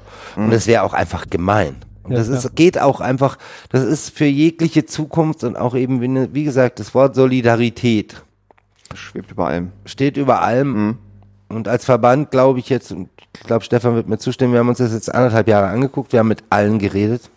Also mit allen, mit Verbänden, mit den Produzenten, mit Politik, mit, Auch mit den Mitgliedern unseres Verbandes natürlich. ja, mit allen, allen, allen, allen. um auch mal wir die Situation zu begreifen, wo steht jeder, mit was kämpft jeder täglich. Das ist, ähm, wo wir vielleicht jetzt nicht gerade das Problem hatten, hatten andere ein Riesenproblem und umgekehrt st stellenweise. Und die alle Probleme mal zu sammeln und dagegen was zu machen. Also man merkt zum Beispiel, es gibt also schon diese Art, diese zwei Rechnungsmodelle. Es, ein Teil arbeitet auf Lohnsteuerkarte, ein Teil auf Rechnung und ist selbstständig. Ähm, und das ist natürlich ein ganz anderes Rechnungsmodell. Und das, dieses Bewusstsein merkt man auch bei den Mitgliedern, ähm, weil sie, sie tauchen da in eine Selbstständigkeit rein, ohne das Hintergrundwissen zu haben, stellenweise. Sie sind kreativ und haben Bock auf den Film, das ist alles super. Aber was brauchst du eigentlich zur Absicherung für deine Rente später mal, diese ganzen Geschichten? Macht sich keiner erstmal Gedanken, hat irgendwie einen Schweinepreis erstmal Aufrechnung, wo man sagt, hey, klar reicht's erstmal, wenn du daheim noch wohnst vielleicht oder auch in einer kleinen Butze ohne Kinder und sowas, aber irgendwann wird's dann doch mal eng. Und ähm, dieses Bewusstsein, das wird gerade, also es hat sich brutal gewandelt, finde ich, seit gut einem Jahr eigentlich. Da merkt jeder, ups, Moment mal. Es wandelt sich, aber es ist immer noch nicht allen klar, wie ungemein bösartig dieses Ausspielen ist, weil wenn der eine die 320 auf Lohnsteuer nimmt und der andere die 320 auf Rechnung, sprichst du einfach über zwei komplett unterschiedliche. Klar. Dann nehme ich als ähm, Produzent den auf Rechnung. Ja. Dann spare ich mir Ja. alles, Ja, dann spare ich mir die. Lohnnebenkosten, Ja. einen halben Tag Urlaub in der Ja. Woche. Und der auf Rechnung kriegt aber dann kein Arbeitslosengeld und der, der auf Lohnsteuerkarte arbeitet, bekommt die ganzen sozialen Benefits, die man ja auch braucht. Und wir sollten echt nicht vergessen, wir haben eines der schönsten, und entschuldige, ich pump das immer wieder auf, auf unsere Politik auch, wir haben eines der schönsten äh, politischen Systeme. Ja. Und das ist einfach der Hammer, dass wir das nicht ausnutzen dürfen und in diesem Leben und das weiter auch fördern. Ich hätte dann auch nochmal so eine andere Frage. Und zwar arbeitet ihr auch irgendwie so mit, mit dementsprechenden Hochschulen zusammen, wo die Editoren, die zukünftigen, ausgebildet werden?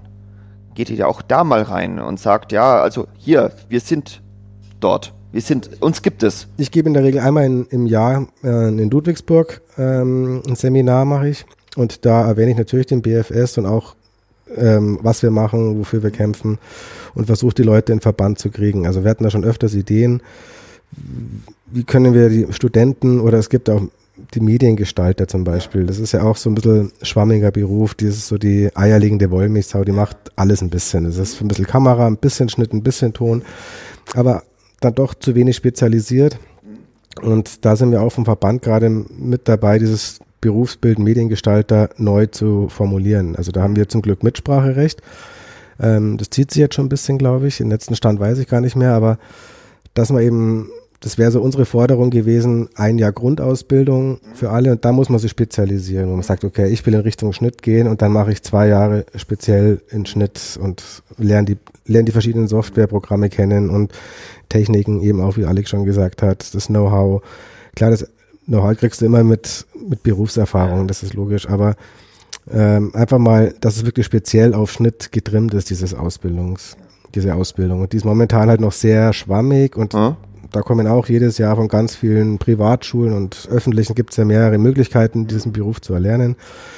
Dann Unis eben auch noch, ähm, die sind natürlich relativ lang dabei, also über vier Jahre geht das auf jeden Fall. Also in Ludwigsburg weiß ich Und die versuche ich alle zu kriegen, wenn ich da unterrichte. Das ist immer der letzte Jahrgang und einige sind jetzt schon im Verband drinnen und ich habe auch immer noch Kontakt zu denen. Ich habe auch mit denen schon gearbeitet, als, Assist als Assistent zum Beispiel oder solche Geschichten. Dieses einfach mal auch den Ablauf in der freien Wirtschaft mitkriegen, weil es ist klar, die Wohlfühloase Uni ist dann irgendwann vorbei. Und dann bist du auf dem Markt, alle haben, du hast auch gemerkt im Gespräch mit den Studenten, oh, wie schaut's draußen aus, um Gottes Willen, wenn wir jetzt mal hier doch mal raus müssen. Es naht ja langsam im letzten Jahr. Dann sage ich, ja, es schaut, kann gut ausschauen, auch nicht, aber es liegt einfach auch an euch. Also ihr müsst auch den Mut haben, einen Schritt zu machen. Und wie gesagt, und das ist natürlich auch, da machen sich, glaube ich, die wenigsten Gedanken über ihr Abrechnungsmodell. Das ist, hat beides eine Berechtigung. Also das, wir tendieren jetzt nicht zu einem oder anderen. Das ist beides berechtigt auf Rechnung und Lohnsteuerkarte. Es hängt auch immer sehr von, vom Projekt ab, wo du arbeitest. Ähm, aber man muss sich einfach dem bewusst sein, welches Mo Rechnungsmodell man hat. Man kann auch eine Mischform natürlich fahren, weil es gibt einfach Pro Projekte, die sind auf Rechnung, andere sind längere wieder auf der Lohnsteuerkarte oder so. Gibt es beide, beide Sachen und man muss sich aber einfach bewusst sein, wenn ich, welches Modell ich fahre und was wirklich unterm Strich auch rauskommt. Das merkt man, sind manch, also waren viele nicht und es hat bei vielen Klick gemacht. Wir hatten letztes Jahr mal so einen Gagenkompass veröffentlicht. Da gab es ähm, Aufschrei und also seid ihr wahnsinnig. Aber da wurde es ganz vielen Leuten einfach mal bewusst so, aha, scheiße, jetzt habe ich ja null berechnet. Wie, man hat einen halben Tag, ähm, einen halben Tag Urlaub bei einer Woche, wenn ich auf Mhm. Lohnsteuerkarte arbeite, kriege ich bei zwei Wochen einen Tag einfach bezahlt. Ja. Der Rechnungssteller hat das nie im Kopf gehabt. Stimmt, Urlaub, das hat er. Ja, das war interessant. Urlaub? Ja, Urlaub, Urlaub, ja. okay. Und da, das sind ganz viele neu auf die Welt gekommen, Ja. als wir den veröffentlicht haben. Wir haben uns da sehr an den Tarifvertrag Ja. angelehnt, was einfach eine rechtliche Basis ist. Und da hast du gemerkt bei den Rechnungsstellern, oha, ups, und den Schalter an den Schrauben, da muss man einfach, das sind, muss man bei jedem einfach, die muss man stellen und irgendwie justieren, sage ich einfach mal. Da, Wobei ich wirklich den großen Unterschied machen würde. Ich hoffe, dass auf den Hochschulen eben die Leute auch gelehrt werden in Zukunft, und zwar zeitnah, wie sie dann beruflich sich zu vertreten haben, auch finanziell. Weil das ein Riesending ist. Im Moment werden die alle einfach nur kreativ geschult Oder technisch. und das halt. werden sie auch, werden sie gut und das ist überhaupt keine Frage. Das, da kommen wirklich sehr hervorragende junge Kollegen raus und auch beängstigend hervorragende junge Kollegen für alte Kaliber wie uns. Aber auf der anderen Seite finde ich, ist die Hochschulen ihnen auch schuldig, ihnen zu erklären, wie sie dann im Haifischbecken überleben. Wenn sie das nicht tun, dann werden wir diese Aufgabe wahnsinnig gerne übernehmen. Also liebe Hochschüler, die ihr das hört, bitte kommt zu uns. Gibt sogar einen getrennten Beitrag. Aber es ist wichtig und wir bauen Filme, Kunst, aber auch Produkte, die am Schluss an der Kasse Geld machen wollen, die äh, gesehen werden wollen. Und ich finde da unseren Beruf einen ganz wichtigen Faktor. Dass wir auch verantwortlich sind dafür, dass diese Produkte so ankommen, dass sie ihre Zielgruppe erreichen. Um das Wort Geld mal daraus zu nehmen. Aber die Zielgruppe kann Festival sein, die kann Independent, die kann aber auch, die muss aber auch Popcorn sein. Ja, Und das klar. dürfen wir nicht vergessen. Und die muss auch Fernsehen sein. Ja. Und die muss unterhaltsam sein. Und wir müssen dieses Spektrum abdecken. Und die meisten der Kollegen, die ich bis jetzt kennengelernt habe, viele davon, können das wahnsinnig gut. Und zwar, die können sogar unterscheiden. Was oft unterschätzt wird, dass die Produzenten und Regisseurinnen gar nicht mehr bewusst ist, dass die Leute unterscheiden können zwischen hier mache ich wirklich Kunst, hier mache ich ein Produkt, was auch Geld machen muss. Und hier, wo habe ich die Möglichkeit, das umzusetzen? Ich glaube, unsere Kollegen sind da sehr stark. Ähm, es gibt ja diesen äh, bösen Begriff des weißen Mexikaners, White Mexicans. Habt ihr schon davon gehört? Ja, I'm a white Mexican. Ja. I am a white Mexican. habt ihr, äh, was, Also, wollt ihr ich- mal kurz erklären, was, woher Ich hab's noch nicht gehört. Noch Er nicht kennt's gehört? nicht, er Ich kann es kenn's nicht kennen. Das ist ein rein englisch-amerikanischer Ausdruck. Äh, eigentlich kommt der aus dem Englischen mehr als aus irgendeiner anderen Berufsgruppe. Die Großbritannier, die ja die hervorragendsten Filmtechniker haben, die man sich vorstellen kann. Auf fast allen Ebenen. Ob das jetzt Kamera ist, äh, Beleuchtung, Ton, Schauspiel. Ähm, dieser Begriff White Mexicans ist ein bisschen fies, aber durch die ganzen Steuersysteme, die weltweit eingeführt wurden, wurde sehr viel in England gedreht, ähm, aber immer haben die Amerikaner versucht, es zu englischen Gagen zu drehen. Also wie, als würdest du einen englischen Film drehen. Aber wenn du natürlich als Warner Brothers kommst mit einem 150 Millionen Budget und sagst dann du, aber nimm bitte die Gage, als würdest du einen BBC-Dokumentarfilm machen, da beginnt dieses White Mexican Gefühl, weißt du, dass man sagt so, hm, die behandeln einen wie White Mexicans. Man kann so billig arbeiten. Aber es ist irgendwie so ein, es ist ein lustiger Begriff, den jeder in den Mund nimmt, aber es ist ein Quatschbegriff und ich finde ihn auch nicht gut. Vor allen Dingen gerade, wo in unserer kreativen Welt sich ja alle Nationen und alle Menschen mischen. Es ist völlig, das ist ja wunderschön an unserem Beruf. Du kannst herkommen, wo du willst. Ob du jetzt aus der Mongolei kommst, aus der, in unserem kreativen, in unseren kreativen Berufen, ob du jetzt Kameramann bist, Tonmann bist, Schauspieler bist, äh, du wirst akzeptiert für das, was du bist. Und das, was du kannst, vor allen Dingen auch. Und deswegen, ich, es ist, es ist so ein böser kleiner Begriff für Billigarbeit, aber so richtig, also ich finde den eigentlich eher so Ja. Ja. Vor allem fällt mir jetzt gerade dürftig. Wir, wir hatten vorhin gerade schon über Revenant gesprochen und da ist ja der Kameramann Alejandro äh, Inarritu und der ist Mexikaner und ich glaube, der hat das Problem auch nicht. Also es ist einfach, also natürlich versteht man, woher das kommt, aber ich finde das auch ein bisschen. Es kommt aber so. aus England, definitiv. Es war halt so dieses Gefühl, Mensch, jetzt kommen die alle nach England hier mit die ganzen Warner Brothers und und was versuchen die? Drücken, drücken, drücken. Und wir wollen eigentlich Geld verdienen, Geld verdienen, Geld verdienen. Ja. Ähm, und wie schaut es eigentlich so mit Connections mit internationalen Verbänden? Gibt es da irgendwie was Zusammenarbeit? Ähm, mit dem österreichischen Verband sind wir in guten Kontakt. Das wir jetzt auch mit ähm, einer Dozentin auf der HFF in München. Das ist ähm, die Karina Ressler, die aus Österreich eben kommt. Und da sind wir also eng verbunden mit der äh, mit anderen Verbänden. Da ist jetzt nächstes Jahr, bist du mal in Frankreich, glaube ich, Alex? Naja, wir haben Oder- schon, wir haben auch mit den Holländern, Den Holländern auch, genau. wir haben mit den Engländern Verbindung. Man hat schon Verbindungen, aber das Problem ist, wo sind die Berührungspunkte? Wir haben alle so in unsere Industrien, also mit den, ich sag mal, mit den Europ Mitteleuropäern haben wir noch ähnliche Berührungspunkte, weil wir ähnliche Probleme haben. Aber mit anderen haben wir weniger Be Probleme oder we weniger Berührungspunkte. Es ist auch wirklich schwer, sich so ähm, national, international zu treffen. Also wir, wir reden miteinander, wir telefonieren, wir haben auch Ideen, Dinge auf die gemeinsam auf die Beine zu stellen. Aber man muss auch sagen, und jetzt bringe ich mal eine ganz böse Kritik an unseren Mitgliedern an. Okay. Mache ich jetzt einfach mal. Ja. Ähm, letztes Jahr hatten wir mehrere internationale Angebote im, im, im, im Petto Ja. und unsere Mitglieder reagieren einfach nicht.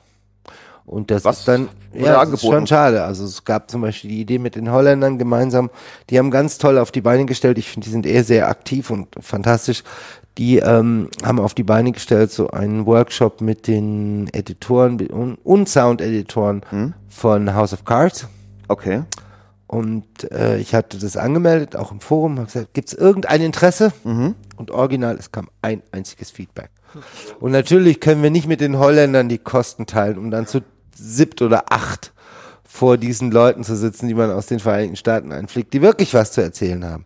Also ich muss sagen, bei uns ist das ist das Einzige, was mich manchmal an, an also was mich manchmal auch frustriert als als Vorstand. Wir wollen so viel und wir haben so eine Energie und, und denken uns dauernd was aus und machen und tun und, und fahren durch die Gegend und reden und kämpfen. Und äh, unsere Mitglieder sind doch, muss ich sagen, ein wenig Manchmal lethargisch, let- auch sage ich mal vielleicht bildungsresistent, dass sie nicht vorstellen können, dass sie noch was lernen können. Also wir bieten viel an im Verband, wie zum Beispiel Verhandlungsseminare, was glaube ich für jeden Editor total wichtig ist, dass man einfach mal lernt, welche Mittel habe ich überhaupt zu verhandeln. Wir Ja. kriegen diese Dinger kaum voll.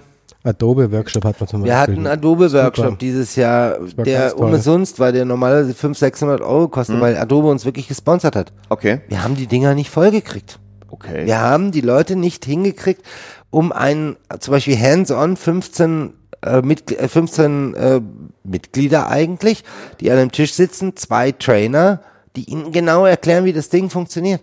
Da zahlst du normalerweise viel Geld für. Ja. Und wir kriegen die Leute nicht dazu, sich dafür anzumelden. Also die hätten dafür nichts zahlen müssen. Die hätten einfach Richtig, sich wir haben am Schluss müssen. in jedem einzelnen, äh, in jeder einzelnen ähm, Veranstaltung in der Form, die wir gemacht haben, haben wir am Schluss sie aufgemacht für Nichtmitglieder. Bloß um, und da haben wir dann so lustige Leute reinbekommen wie in Berlin, da war so ein, so ein ähm, Hobby-Schnittererverband. Die machen so äh, Filme von kleinen Lokomotiven. Die waren Okay. dann da gesessen und haben sich das reinziehen, wo unser Verband aber wirklich äh, eine große Sponsoring von Adobe bekommen hat, weil unsere Mitglieder offensichtlich einfach kein Bildungsbedürfnis haben, manchmal. Sag ich es, also ich meine, man muss provokativ sein und ich hoffe, Mitglieder hören das. Ich finde es unglaublich, wir haben jetzt gerade diesen äh, Gagengipfel. Ähm, wir haben noch nicht mal 20 Prozent der Mitglieder sich bisher bis zum, ah, ich weiß nicht, ob ich das sagen soll. Du kannst ja sagen Schnitt, aber bis heute Abend haben wir noch keine 20 Prozent der Mitglieder, die sich für diesen Gagengipfel angemeldet haben. Ich meine, wie sollen wir als Verband, wie wir vorhin festgestellt haben, circa 1000 freie Editoren, wenn jetzt die Hälfte, die wir im Verband haben, fast, sich zusammenschließen und was ausmachen, dann ist das eine Nummer. Aber wenn wir mit 20 Prozent von der Hälfte was ausmachen und beschließen, das können wir einfach in der Pfeife rauchen. Also ich sag mal, dieser, dies, diesen Gagengipfel, wenn der nicht äh, zumindest zwischen 350 bis 400 Mitglieder hat, wo wir uns wirklich äh, etwas überlegen und gemeinsam uns in die Hand auch versprechen, dann werden wir nichts bewegen. Also da wird immer viel gequatscht und auch viel Gejammert geschimpft. Vor allem, vor allem das Schlimme ist, ähm, jammern und nichts tun. Das ist manchmal ein bisschen schade, dass eben sehr viel gejammert manchmal wird, aber und die Eigeninitiative, wie Alex schon sagte, ist manchmal ein bisschen gering. Also wenn man es jetzt, mal gesagt, die ist eigentlich grundsätzlich gering. Das Ja. heißt, die meisten Veranstaltungen, aber es die wir machen, viele, die sind, sind unterbesucht. Aber wir haben so 70, 80 Mitglieder, die immer bei allem dabei sind und die richtig toll auch da mitarbeiten und machen und tun. Woher kommt es, dass das einfach nicht diese Initiative, woher diese vielen Initiative, woher kommt das? Schwierig zu sagen. Wenn man es genau wüsste, könnte man es vielleicht im Keim ersticken. Es ist manchmal natürlich berufsbedingt. Du hast Abnahme, du hast Ja. Regie da, du kannst jetzt ähm, dann doch nicht weg äh, stellenweise. Das kennen wir alle aus unserem Alltag, aus dem Beruf. Ähm, hast Abgabetermine, es brennt, dann ist das natürlich auch mal so. Und dann ist auch immer die Frage, macht man solche Termine am Wochenende zum Beispiel? Dann haben wir da auch Familien, Editoren, nenne ich es jetzt mal, auch ähm, manchmal ein Problem, wo sie sagen, hey, jetzt kann ich noch das Wochenende auch noch opfern für, für so einen Kurs. Verstehe ich alles, ist auch alles legitim natürlich. Ähm, aber das prinzipielle Interesse merkt man manchmal, ist nicht ganz oft so da. Also Ich glaube, es hängt auch ein bisschen mit unserer Mentalität zusammen und die muss sich ein bisschen ändern. Die Mentalität ist immer leicht und schnell zu meckern. Zu sagen, ah, das ist blöd und das ist nicht so gut und brauchst du bloß Kritiken über deutsche Filme lesen oder Kritiken über irgendein. Wir sind als Deutsche, wir neigen schnell dazu, das Problem woanders zu suchen. Und es ist aber nicht bewusst, dass wir selber was verändern können. Und ich glaube, das ist, ähm, was viele Leute davon abhält. Die, die sind, die haben so das Gefühl, sie sind ohnmächtig, sich aufzustehen und zu wehren. Ich glaube aber, dass wir das nicht sind. Ich glaube, dass, und ich glaube auch, dass wir das beweisen. Also es bewegt sich, es bewegt sich, es bewegt sich. Nur richtig Dinge bewegen kann man halt nur, wenn man zusammensteht und sagt, wir bewegen das jetzt. Wir halten da jetzt zusammen, wir machen das. Und ich glaube, dieses Bewusstsein, das haben wir zwar jetzt schon ganz oft promoted und wir probieren es immer wieder nach vorne zu ziehen, aber es kommt sehr, sehr langsam an. Naja, aber darf nicht vergessen, also die Mitgliederzahlen steigen auch stetig. Sehr stetig. Wie Und momentane Level ungefähr, wie viele? Wir sind bei über, 450. über 450. 450. Also knapp die Genau. Hälfte von den 1000 habt. ihr. Ja, wenn man jetzt Ja. von 1000 Mal war. Ja, Das das ist ja so eine- das, genau, das wäre jetzt dann gleich nächste Frage, aber äh, du wolltest ja gerade noch was anderes sagen. Nee, aber wir, man merkt, also das ist, Interesse ist da und wir dachten natürlich jetzt, so vor eineinhalb Jahren, wo wir im Vorstand dann angefangen haben, oh, und ganz schnell die 500er Marke knacken oder so, waren natürlich die Ziele und da merkst du, oh, ah, es geht doch nicht ganz so schnell. Man kommt dann wieder ein bisschen runter auf den Boden der Tatsachen, ähm, was auch jetzt im Endeffekt okay ist, aber man merkt, es sind mehr Leute kommen rein als austreten zum Beispiel. Und das finde ich schon mal sehr positiv. Dass, dann merkt man auch, dass der Verband dann doch öffentlich mehr wahrgenommen wird. Und das finde ich auch ganz schön. Und ähm, dafür machen wir das Ganze natürlich auch, um uns alle zu stärken. Und das ist dann, muss ich sagen, wenn man merkt, okay, wir wachsen einfach stetig, ist das ein ganz gutes Ziel und ganz gutes Ergebnis. Ja, das wäre von mir jetzt äh, gerade auch so die von meiner Seite abschließende Frage. Ähm, ihr habt jetzt die, sagen wir mal 500 grob. Ähm, jetzt haben wir gehabt, wir haben diese 1000 freien Schnittleute. So jetzt strebt ihr natürlich darauf hin so und ist dann aber auch euer Ziel, dass ihr wirklich sagt, diese grob zweieinhalbtausend auch Festangestellten so, jetzt, das ist natürlich eine Utopie, aber jetzt nur mal so theoretisch, ja, die wollen wir wirklich alle bei uns haben oder sagt ihr, wenn wir die tausend haben, dann ist der Traum eigentlich schon voll, weil uns geht's halt schon auch um die Leute, die eben wirklich als Freie da drum kämpfen müssen. Ja, man kann dazu sagen, es ist, ähm, wir haben natürlich auch Kontakt zu den Kollegen, die fest bei Sendern sind und so weiter. Also das, da tauscht man sich auch aus und man kennt sich ja auch untereinander. Das ist, ist ja auch nicht so. Äh, aber man merkt, die Interessen sind dann doch ziemlich unterschiedlich ähm, zu den freiberuflichen Editoren, wie wir es jetzt sind. Und das im, in einem Verband alles unter den Hut zu kriegen, dann bräuchtest du, glaube ich, nochmal mehr Manpower, also nochmal eine zweite Geschäftsführung vielleicht oder irgendwie, dass du noch viel mehr Leute hast, die das dann auch bewerkstelligen können, weil es ist wirklich zeitintensiv, ähm, um die Interessen auch zu vertreten und das merkt man eben auch, dass die Interessen oft ähm, ganz anders sind. Es sind, gibt ganz viele Schnittstellen natürlich, wo man an einem Strang ziehen würde und das ähm, viel, viel vereinfachen könnte auch für die Kollegen. Ähm, aber dann sind auch wieder die Interessen komplett anders, weil die, ja, weil es einfach eine andere Arbeitsweise ist, das muss man schon sagen. Und wir wären mal froh, wenn wir mal die Freien kriegen würden. aber natürlich sind die, auch die Fester, sind alle willkommen bei uns, weil auch da können wir was bewegen. Also so ist es nicht, aber das ist, also man merkt, das sind einfach unterschiedliche Interessen da und das Aufgabenfeld wäre irgendwann zu groß, was jetzt mit, wir sind sieben im Vorstand mit einer Geschäftsführung, dann noch, haben wir noch ein paar Kräfte im Büro, die noch unterstützen, auch die Silke. Aber dann wird es irgendwann, müsste man extrem wachsen, glaube ich. Richtig. Es gibt auch noch einen ganz anderen Punkt, den wir hier total unter den Tisch fallen lassen. Der wichtige Punkt ist eigentlich der, dass im Moment 450 Leute sich dafür einsetzen, dass ganz viel für die Editoren geschieht. Für alle. Klar, profitieren tun alle. Und ich finde, dass das ist eigentlich eher der wichtige Punkt, dass man mal sieht, dass äh, die anderen sich eher daran beteiligen sollen, dass das alles passieren kann. Weil im Moment tragen 450 wirklich eine riesige Last. Finanziell, auch arbeitstechnisch. Auch wenn ich mich gerade beschwert habe. Aber es sind ja wahnsinnig viele Leute, die wahnsinnig viel tun. Und ähm, das ist eigentlich so ein wichtiges Ding. Es ist wiederum wieder eine Frage der Solidarität. Natürlich ist es nett, nicht im Verband zu sein und dann das Urheberrecht Geld zu kassieren. Natürlich ist es nett, nicht im Verband zu sein und bei der KSK zu sein. Natürlich ist es total nett, nicht im Verband zu sein und Rentenversicherung zu kriegen. Natürlich ist es total nett, nicht im Verband zu sein und einen Tarifvertrag zu haben. Aber das alles ist die Arbeit des Verbands. Und wenn man schon nicht aktiv Zeit hat, weil man eben Familie hat oder was auch immer, oder vielleicht auch keine Lust und vielleicht nicht die Persönlichkeit ist, dann finde ich zumindest, dass man als Persönlichkeit das Geld aufbringt und sagt, Jungs, ich helfe euch, ich mache mit, ich mache das Ganze möglich. Und ich finde, das ist ein ganz wichtiger Punkt, der alle Freien betrifft. Und ich glaube, wir sind wir und wir werden in Zukunft auch bleiben der Verband der freien Editoren. Wir sind, bei uns geht es um die Freien denen zu helfen, die keine Vertretung haben, weil die Festen haben ja oft äh, Verdi beziehungsweise auch lokale Vertretungen. Ja, oder auch in den Sendern gibt's ja dann auch vom Die Sendervertretungen, genau. genau. Das Meistens, äh, ja. gibt's ja. dann auch oft. Ähm, könnt, wie wie Also- schaut denn die hohe die Mitgliedsbeitrag aus momentan? Wie hoch ist der? Du hast gesagt, es gibt zwei verschiedene. Äh, Habe ich das richtig rausgehört? Ähm, ganz ehrlich, ich, äh, es gibt also es gibt drei Abstufungen. Es gibt Ja. quasi Assistenten, Ja. ähm, dann Junior-Editoren, das sind die Jungen, die eben gerade ins Berufsleben einsteigen und dann quasi die Vollzahler mit Berufserfahrung, die ist bei, da ist der Beitrag bei 50 Euro, Assistenten bei 15 und bei Junior-Editoren bei 30. Steuerlich absetzbar der Beitrag, genau, Okay. auch ganz wichtig. Ja. Ja. Ähm, ich sag ich mal kurz Schnitt. Aus, Ja, das merkt aus man. Solidarität. Ja, da Ja, sind aber wir, ich ich, ha- ich habe schon jetzt bei Solidarität und dann Gewerkschaft, die muss immer an so eine, an so eine, wisst ihr, so ein kommunistisches Arbeiterlied Ja, ja, denken. so- So. Ja, ja. Das polnische Plakat. Ja, genau das, genau das.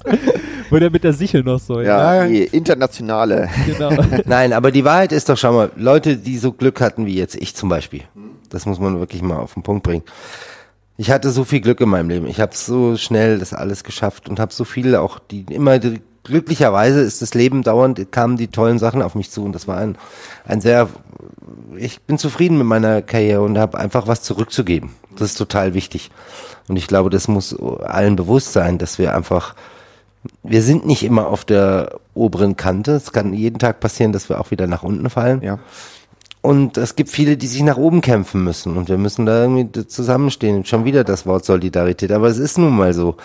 Man muss etwas zurückgeben von dem, was man auch an Glück hat. Und ich glaube, dem ganzen gesamten Vorstand, das sind ja alles Glückliche Ja, im Großen und Ganzen. Und die machen das wirklich aus, aus, aus der Überzeugung heraus, etwas zurückzugeben und etwas zu bewegen, teilen. Das machst du ja auch schon, wenn du dich aufstellen lässt. Dann ist klar. Ja, Weil du klar. weißt, es ist kein. das ist nicht wie beim Klassensprecher früher. Nee, genau. Und, und dann vielleicht mal die Tafel wischen. genau, oder ja, noch. oder irgendwie die Abi-Feier organisiert Ja. hat. So. Das ist schon was Es anderes. ist ein bisschen mehr steckt dahinter und es war auch eine lange Überlegung, also auch auf meiner Seite. Ich habe auch Familie und ähm, dann haben Alex und ich auch gesagt, du sollen wir es machen oder nicht? Wir haben auch von dem viel gesprochen. Dann habe ich gesagt, ja, natürlich muss auch mal mit, mit Family muss es auch mal klären zum einen und will es ich überhaupt mir das antun? Und ich habe mich dann wirklich dafür entschlossen und habe gesagt, wenn ich jetzt, wann dann? Wir haben eine Geschäftsführung, eine feste. Also jetzt können wir als Verband was erreichen.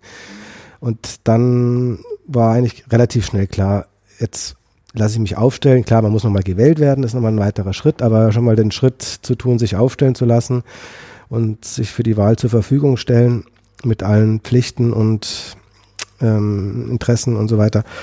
Ähm, war schon eine lange Überlegung auch, aber am Ende war es ganz klar, also jetzt oder nie. Ich denke, man merkt euch das ja auch an, dass ihr da mit Herzblut dabei seid. Also Ja. es gibt. Das ist ich schön denk- zu hören. Ich, ich weiß nicht, ob man das machen kann, ohne mit Herzblut dabei zu sein. Wahrscheinlich nicht. Wahrscheinlich, nee. Trotzdem hat man es, denke ich, gehört, ja. Ja, und ich denke, ähm, wir konnten hoffentlich jetzt mal, vor allem natürlich die Editoren und Assistenten, äh, Zuhörenden da vielleicht mal auf den Trichter bringen, wo sie noch gar nicht draufgekommen sind. Mhm. Und vielleicht aber auch alle, die jetzt mit Schnitt nichts zu tun haben, aber sonst was im Film machen, auf den Trichter gebracht, dass sie mal gucken, wer ihre Verbände sind. Ja, also gibt's ja wie gesagt Ja. andere. Richtig. Weil das ist ja auch in eurem Sinne, wenn eigentlich alle mal so ein bisschen sich bewusst werden. Mhm. Was die Verbände auch machen. Ich glaube, Ja, viele genau. wissen es gar nicht und machen sich auch gar ich nicht auch, schlau. ja. Der eine oder andere, der es jetzt vielleicht nochmal hört, ähm, einfach mal auf unsere Seite schauen, auch gerne mal eine Geschäftsstelle anrufen oder mal den persönlichen Kontakt suchen oder Ja, zu diesen Oder auf Schurfix- einen, vielleicht zu den Surefix Oder Stammtischen. Stammtische. Wir haben sogar Stammtische in den Städten, die sind außer, sind noch, also noch offener als Ja. ein Surefix, sag ich mal. Die sind nicht themenbezogen, die Stammtische. Das ist einfach mal wirklich so treffen unter Kollegen. Hey, cool, wie geht's dir? Was machst du so? Austausch. Ähm, da haben wir in München, das ist immer der Dienst, erste Dienstag im Monat, haben wir in München, glaube ich. Dann die Surfixe, die, ja, die wandern immer ein bisschen, aber da gibt's immer dann feste Themen auch und dann wird natürlich auch offen gesprochen und Sehr So- wichtig, diese wirklich interessanten Themen, finde ich. Also wir suchen uns wirklich immer Sachen raus, die auch jeden betreffen, also wo man auch wirklich was mit nach Hause nimmt. ja, Ob das jetzt eben, Ja, wir hatten jetzt letztes Mal zum Beispiel hatten wir das, ähm, was ja auch mittlerweile sehr oft vorkommt, dass Editoren ausgetauscht werden. Wie gehen wir damit um? Ähm, solche Sachen haben wir mal so in, unter uns Kollegen mal besprochen. Wir hatten auch mal ein schönes Show Fix, haben einen Produzenten eingeladen, um mal die andere Seite zu hören zum Beispiel. War auch ganz interessant. Mit was für mit, wo kämpfen die? Mit was kriegen die von den Sendern zum Beispiel für Handschellen angelegt und ähm, die haben dieselben Probleme wie wir. Das gibt immer einen, der macht's dann für den billigen Preis, sage ich Mhm. mal, auch bei den Produzenten. Und Okay. äh, es gibt bei uns Editoren, da sagt einer, ich mach's für 200, der andere, Moment, bist du wahnsinnig, unter 300 darfst du nicht machen. Ja. Ähm, bei den Produzenten gibt es das genauso, zum Mhm. Beispiel, wo, wo der dann sagt, okay, dann, ich muss irgendwas noch machen dieses Jahr, ähm, wo wird's dann am Ende rausgelassen an unseren Gagen? Das ist natürlich klar, eine Spirale, das Ganze. Aber das war auch ein sehr interessanter Show, den haben wir ganz viele eigentlich, immer, immer sehr schöne Themen, muss ich sagen.